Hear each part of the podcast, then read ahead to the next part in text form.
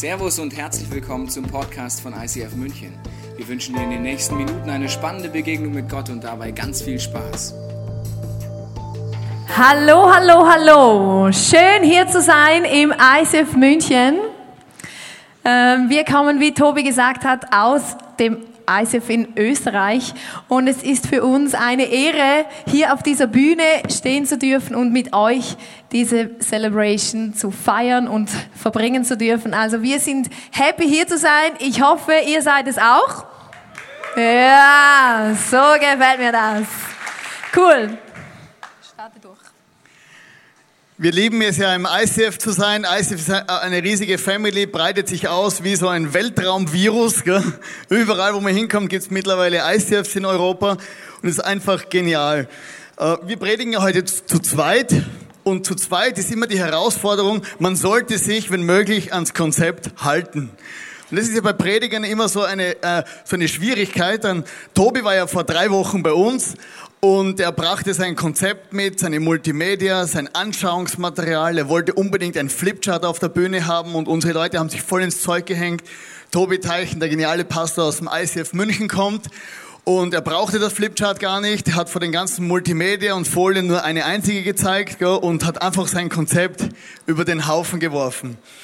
Und das ist ja einfach so genial und wir haben äh, äh, gerade noch ein Interview gemacht mit dem Tobi. Er kam damals vor drei Wochen mit breiter Brust auf die Bühne und ich habe im Interview zum Thema äh, Bayern München und vor drei Wochen war noch alles möglich, oder? Ja, natürlich, wir gewinnen die Meisterschaft, Champions League und das Cup-Finale. Oder mittlerweile sieht man die Zeiten, äh, äh, die Situation hat sich etwas geändert. Gestern noch ein 1 zu 1 hier und äh, die Bayern haben ja so in ihrer gesunden Arroganz äh, eine, ähm, also eine Einstellung, äh, abgerechnet wird zum Schluss. Oder abgerechnet wird zum Schluss, wir schauen dann, wie es ausgeht, äh, auch wenn die anderen schon zig Punkte weg sind, es könnte ja noch was passieren. Und das Thema mit den Radicals, da geht es eigentlich ums gleiche Thema, abgerechnet wird zum Schluss.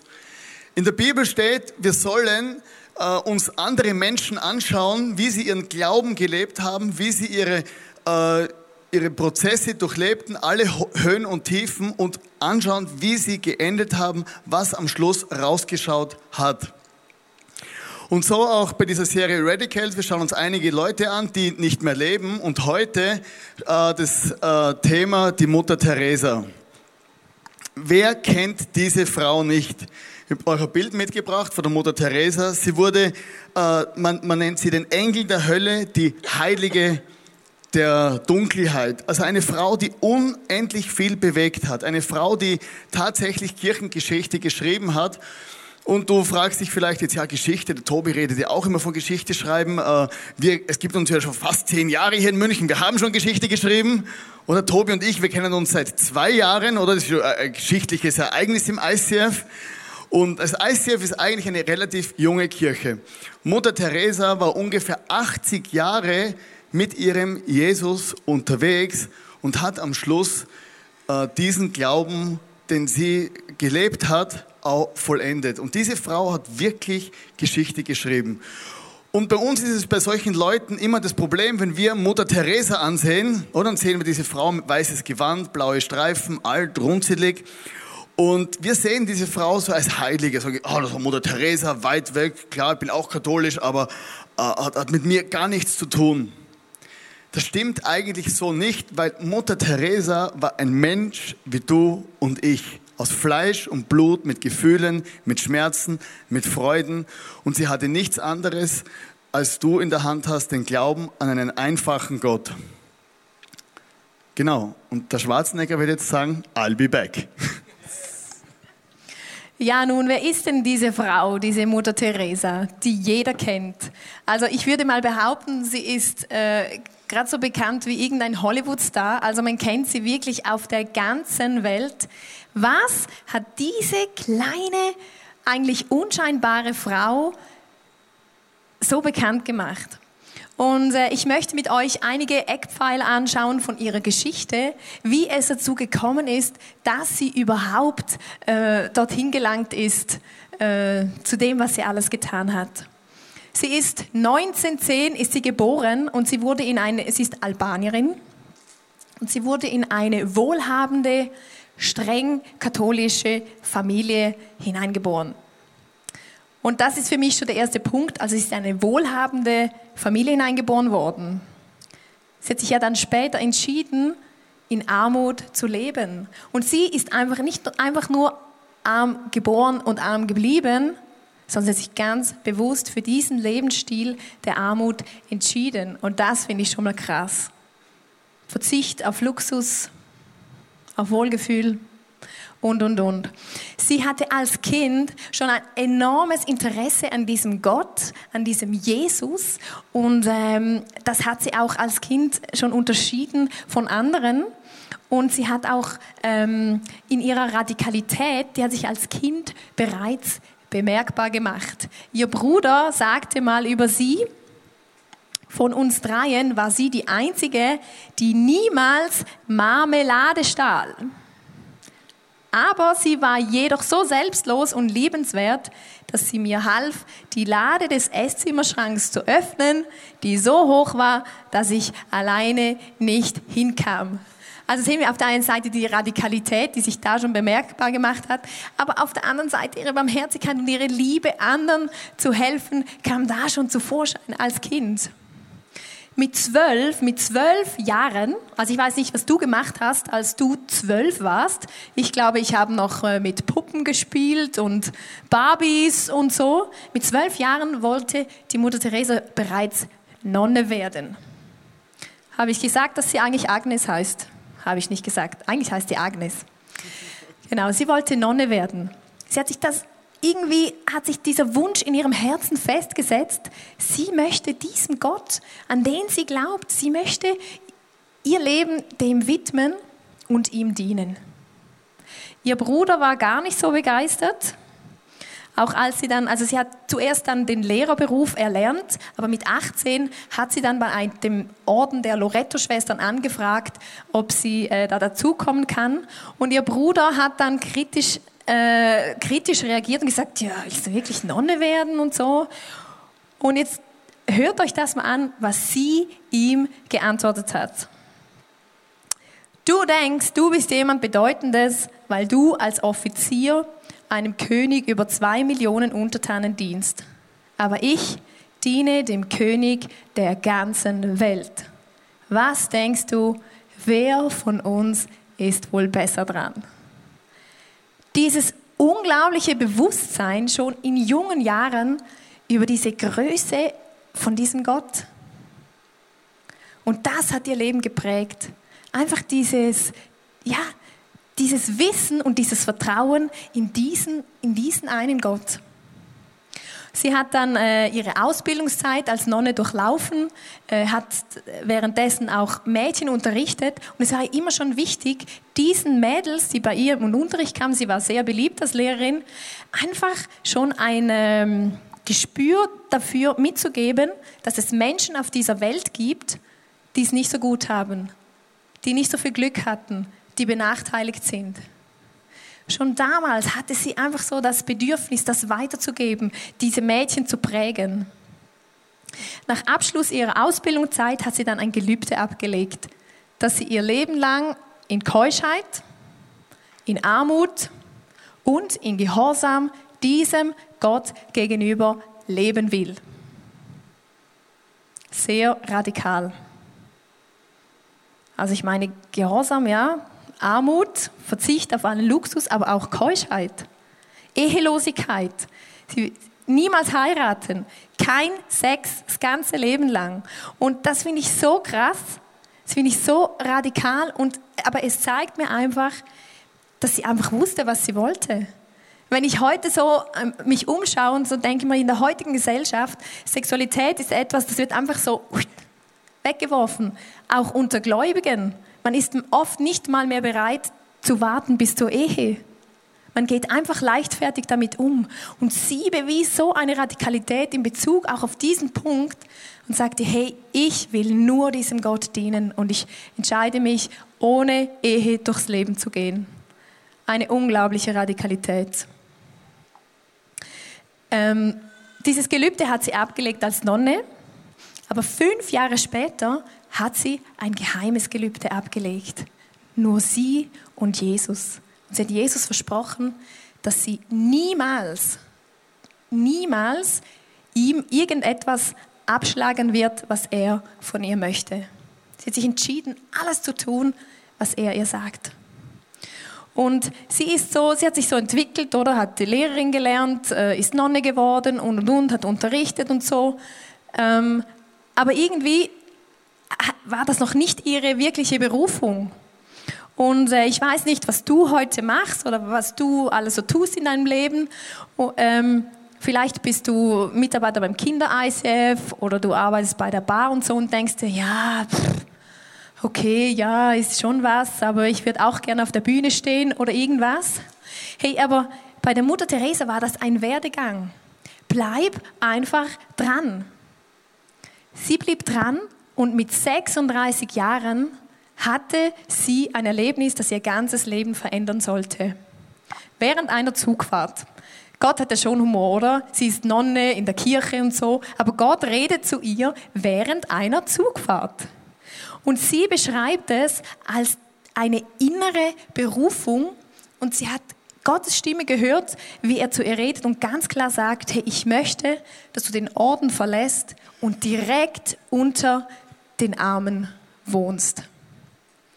Und einfach so einen Orden verlassen als Nonne ist nicht unbedingt gern gesehen, äh, ist nicht unbedingt ein einfacher Schritt und sie hatte keine Ahnung, wie sie das bewältigen sollte. Aber da kam wieder ihr Vertrauen in diesen Gott zum Vorschein. Sie hat gewusst, hey, wenn das wirklich von Gott ist, dann wird er mir dabei helfen. Sie ist dann aus diesem Orden raus und äh, hat einen Schnellkurs absolviert in erster Hilfe und hat angefangen, unter diesen Armen zu leben, diesen Armen zu helfen. Und vier Jahre später, mit, sie war damals 40 Jahre alt, hat sie ihren eigenen Orden gegründet, nämlich der Orden der Missionarinnen der Nächstenliebe.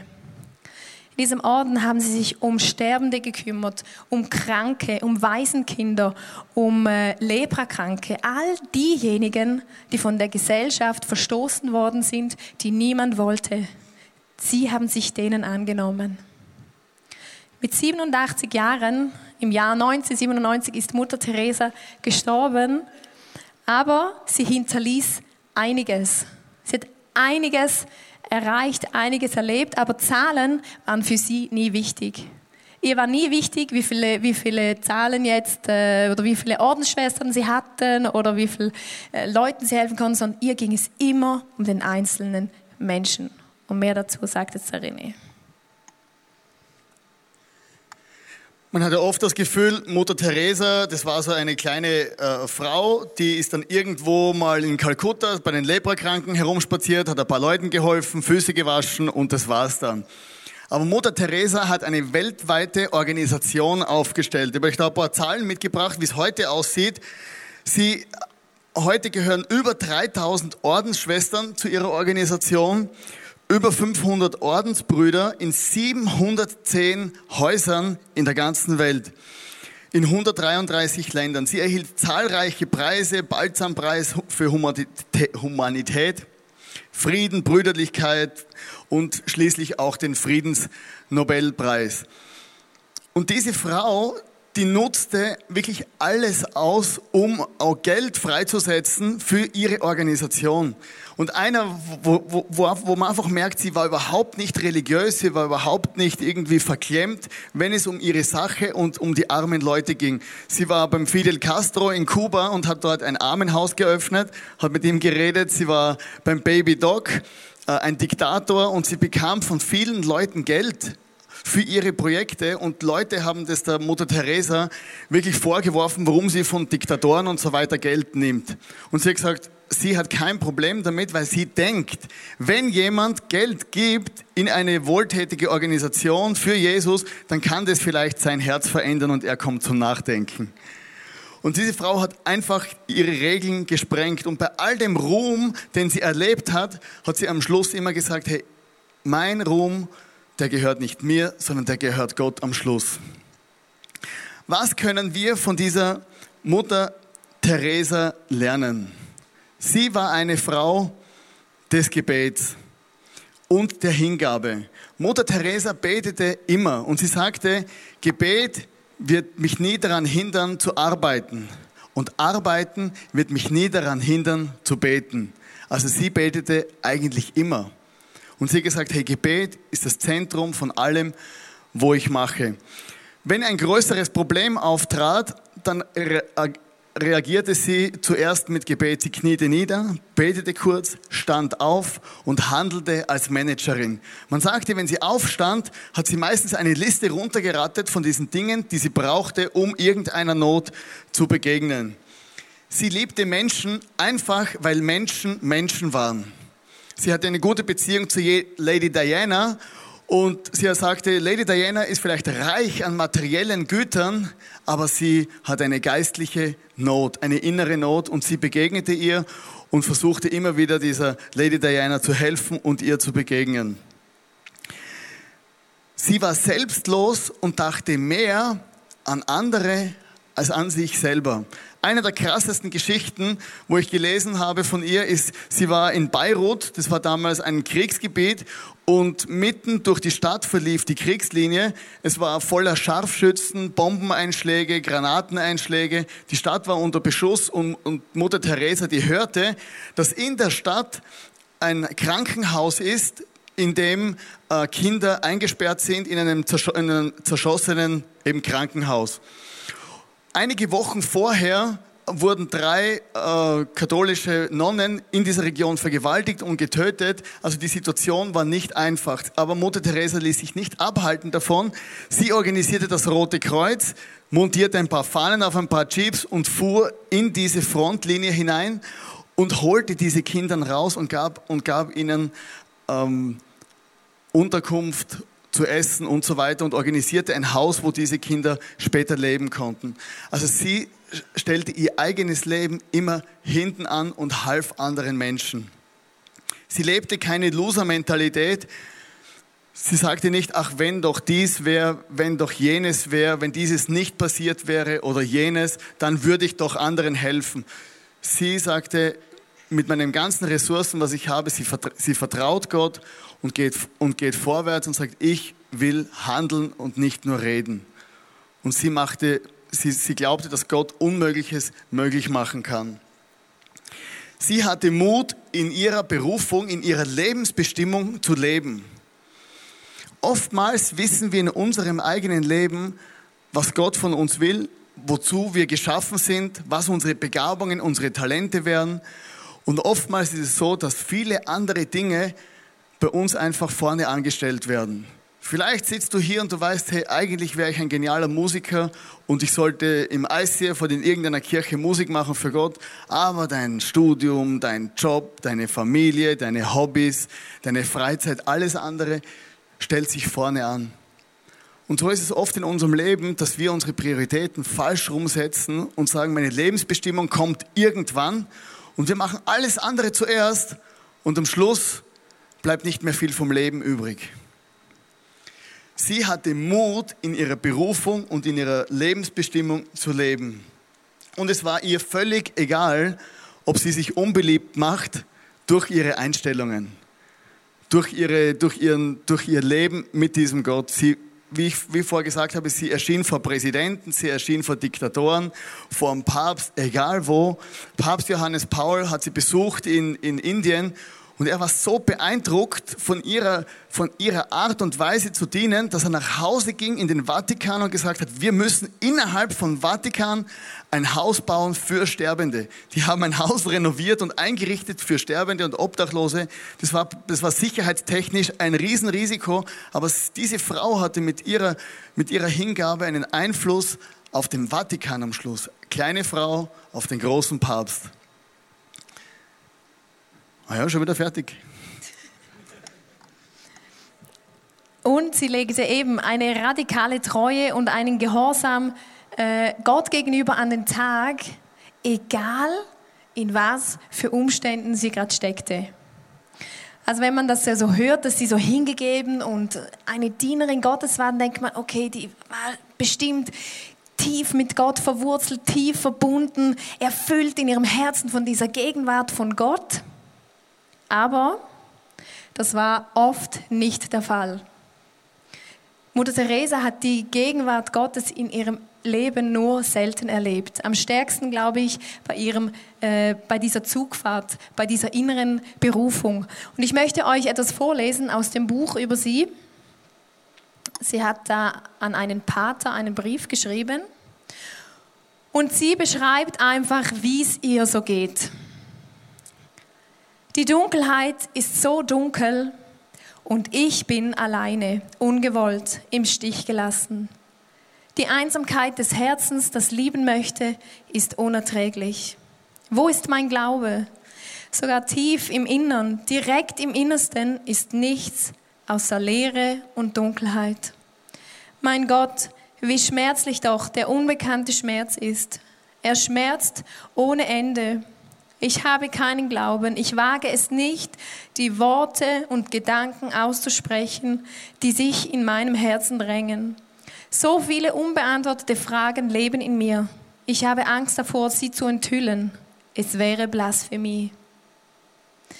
Wenn ihr das, das Leben von ihr so anschaut und denkt, wow, die hatte so einen krassen Glauben, die war so radikal aber oft hat sie sich nicht danach gefühlt. Und genau das ist der Punkt, der mich beeindruckt. Hey, sie hat sich nicht von ihren Gefühlen davon abhalten lassen, diesem Gott zu dienen. Ich weiß nicht, wie es dir geht, aber ich habe nicht immer Lust, ähm, bei uns im ISF auf und ab zu bauen, äh, Message vorzubereiten. Fühle mich auch nicht oft danach. Und dann braucht es immer diese Überwindung zu sagen, und doch, ich tue es für Gott, ich tue es für Jesus. Und das bewundere ich so an dieser Mutter Teresa, die hat in so schrecklichen Umständen oft gelebt, aber sie hat trotzdem nicht aufgegeben und sich nicht von ihren Gefühlen bestimmen lassen. Und wenn wir hier weiterlesen, doch trotz dieser Gefühle und Fragen war ihr Vertrauen in Gott unerschütterlich Und sie versprach, all das zu akzeptieren. Sie würde ihr heimliches Gelübde, Jesus niemals etwas zu verweigern, das sie 1942 abgelegt hatte, nicht widerrufen. Was für eine Frau. Und ich frage mich oft, hey, boah, was habe ich für einen Glauben? Was haben wir für einen Glauben in unserer Wohlstandsgesellschaft? Es gibt ja solche, die sagen, pff, ich brauche Gott überhaupt nicht. Ich glaube gar nicht an diesen Gott. Ich habe alles, was ich brauche. Ich habe ein Auto, ich habe ein Haus, ich habe Geld. Pff, wozu brauche ich Gott? Dann gibt es die, die glauben an Gott und, und sagen vielleicht, ja gut, wenn ich an Gott glaube, ja, dann kann ich vieles für mich profitieren, weil er hört ja meine Gebete, ähm, er kann mich stark machen. Ähm, eigentlich so eine, ein, eine Erwartungshaltung, mir äh, einen, einen äh, Vorteil zu verschaffen mit meinem Glauben an Gott. Und dann gibt es einfach noch diesen Glauben, wo man einfach die Beziehung sucht zu diesem großen Gott im Himmel, weil er einfach der ist, der er ist. Der Schöpfer von Himmel und Erde, der Schöpfer von dir und mir, ohne den wir nicht einmal atmen würden. Und ähm, was ist nun so die, die, die, die, die Kernaussage, die Mutter Teresa hat für uns, für uns hier in Deutschland, Österreich, Schweiz, in Europa, wo vielleicht nicht solche Armut herrscht äh, wie in Indien, wo sie war? Ich habe ein Video von ihr gesehen, äh, da redet sie über eine Bibelstelle, die habe ich euch mitgebracht. Und sie sagt immer, oder sie hat gesagt, wenn sie äh, jemandem geholfen hat, ist es für sie, wie wenn sie Jesus helfen würde. Und in dieser Bibelstelle in Matthäus steht, denn ich war hungrig und ihr habt mir zu essen gegeben. Ich war durstig und ihr habt mir zu trinken, gabt mir zu trinken.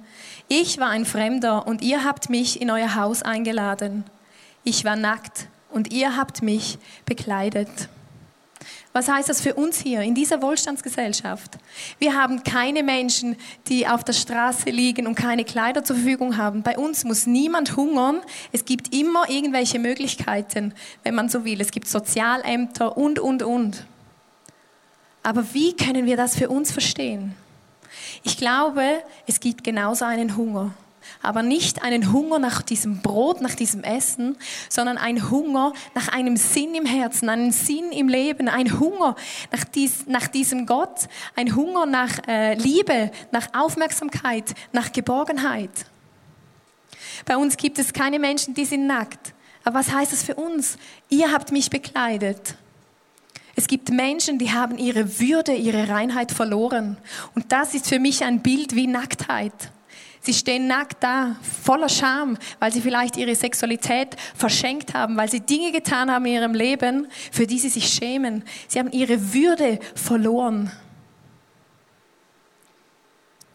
Ihr habt mir ein Zuhause gegeben, nicht ein Haus wie dieses hier, sondern Familie, füreinander da sein, einander lieben, einander zuhören, miteinander durch schwierige Situationen durchgehen. Und ich glaube, das ist der Hunger und die Nacktheit und dieses Fremdsein bei uns hier in dieser Wohlstandsgesellschaft, das genauso schlimm ist. Dieser Hunger im Herzen. Sind wir diese Menschen, die bei anderen Menschen diesen Hunger stillen? Die anderen Menschen ihre Würde zurückgeben, indem wir ihnen erzählen, dass es einen Jesus gibt, der vergibt, der wiederherstellen kann, der heilt? Lasst uns diese Menschen sein. Lasst uns diese Menschen sein.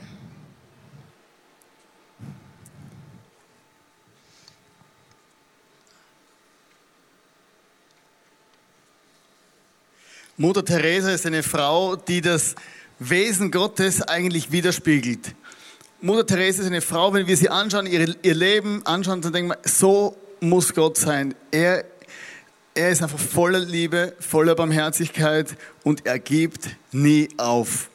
Und da kommen wir schon zu dem Punkt, was du für heute mitnehmen kannst für dich selber. Ist eigentlich ganz einfach. Gott gibt dich nie auf. Egal woher, wohin, wie hoch oder wie tief, Gott gibt dich nie auf. Vielleicht hast du was versemmelt letzte Woche und merkst, jetzt habe ich den Bogen überspannt, aber Gott wird dich nie aufgeben und er wird mit dir bis an dein Lebensende durchhalten. Er hat kein Problem damit. Er hat einen langen Atem. Und das Zweite ist eigentlich ganz logisch, gib auch du nie auf. Egal wo du dran bist, egal in deinem Leben, wo deine Lebensbestimmung hinführt, egal Verzweifle nicht, gib einfach nie auf. Und das Dritte, erzähl das Ganze deinen Leuten, die diesen Gott nicht kennen, dass Gott sie nie aufgibt und dass sie nie aufgeben sollen in ihrem Leben. Es gibt so viele Möglichkeiten in unserem Alltag, einfach was Gutes zu tun. Du kannst in die U-Bahn reinlaufen, wo alle Montagmorgen in einer riesen Depression dort hängen und einfach kannst du einen riesen Smile aufsetzen und du machst das Leben von vielen Menschen in deinem Umfeld positiv. Es braucht oft nicht viel, um etwas zu verändern. Wir möchten uns jetzt ein, einige Zitate anschauen zu einem Song von der Le Leona Lewis. Footprints in the Sand. Ähm, und zu diesen Zitaten und wenn du das Lied hörst, dann hast du einfach eine Zeit jetzt, wo du für dich selber über diese Message, über Mutter Teresa oder über deine eigene Beziehung zu diesem Gott nachdenken kannst. Als Mutter Teresa eine ältere Frau war, fragte man sie zum Thema Tod und ob sie sich darauf freut. Und sie sagte, natürlich, ich gehe nach Hause. Und letztendlich, wenn wir dieses Leben anschauen von den Radicals, von der Mutter Teresa, sie hat eine Freude, dass sie nach Hause geht, trotz allem, was sie bewegt hat auf dieser Welt. Und das ist die Frage, die du dir auch selber stellen musst. Wenn es um das Thema Tod geht, wir blenden das oft aus, aber freust du dich auch, nach Hause zu gehen? Oder ist der Glaube für dich etwas, einfach hier, damit es dir besser geht? Oder vielleicht kannst du das für dich selber überhaupt nicht beantworten. Ich gehe nach Hause, ich weiß gar nicht, wo ich hingehe, bin irgendwie hier in diese Kirche reingestolpert und jetzt fragt er da vorne, ob ich weiß, wo ich hingehe. Und es gibt diese Antwort, dieser Jesus, den die Mutter Teresa gekannt hat, den kann jeder von uns auch selber persönlich im Gebet kennenlernen. Ich habe ein letztes Zitat für euch. sagt Mutter Teresa, du wirst sehen, schlussendlich ist alles eine Sache zwischen dir und Gott und nicht zwischen dir und den Menschen. Schlussendlich ist alles eine Sache zwischen dir und Gott. Und ich möchte diese Gedanken mitgeben in diese Woche für dich, dass du einfach dir bewusst machst, es ist eine Sache, wie ich lebe, wohin ich gehe, eine Sache zwischen mir und Gott. Und ich möchte zum Abschluss noch beten und du kannst dein eigenes Gebet beten mit deinen Worten, das, was dir jetzt wichtig geworden ist, wo dir vielleicht in der Message, wo dich angesprochen hat. Wir wollen es zusammen beten. Jesus, ich danke dir für solche Vorbilder wie die Mutter Teresa.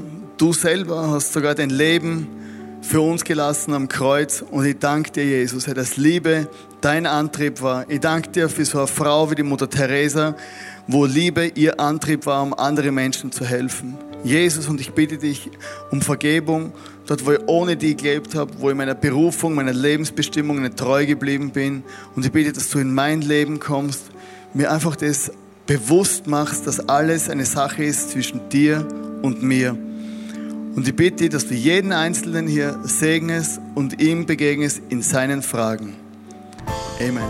Wir hoffen, dass dir diese Predigt weitergeholfen hat. Wenn du Fragen hast, kannst du gerne an info at icf-moenchen.de mailen und weitere Informationen findest du auf unserer Homepage unter www.icf-moenchen.de.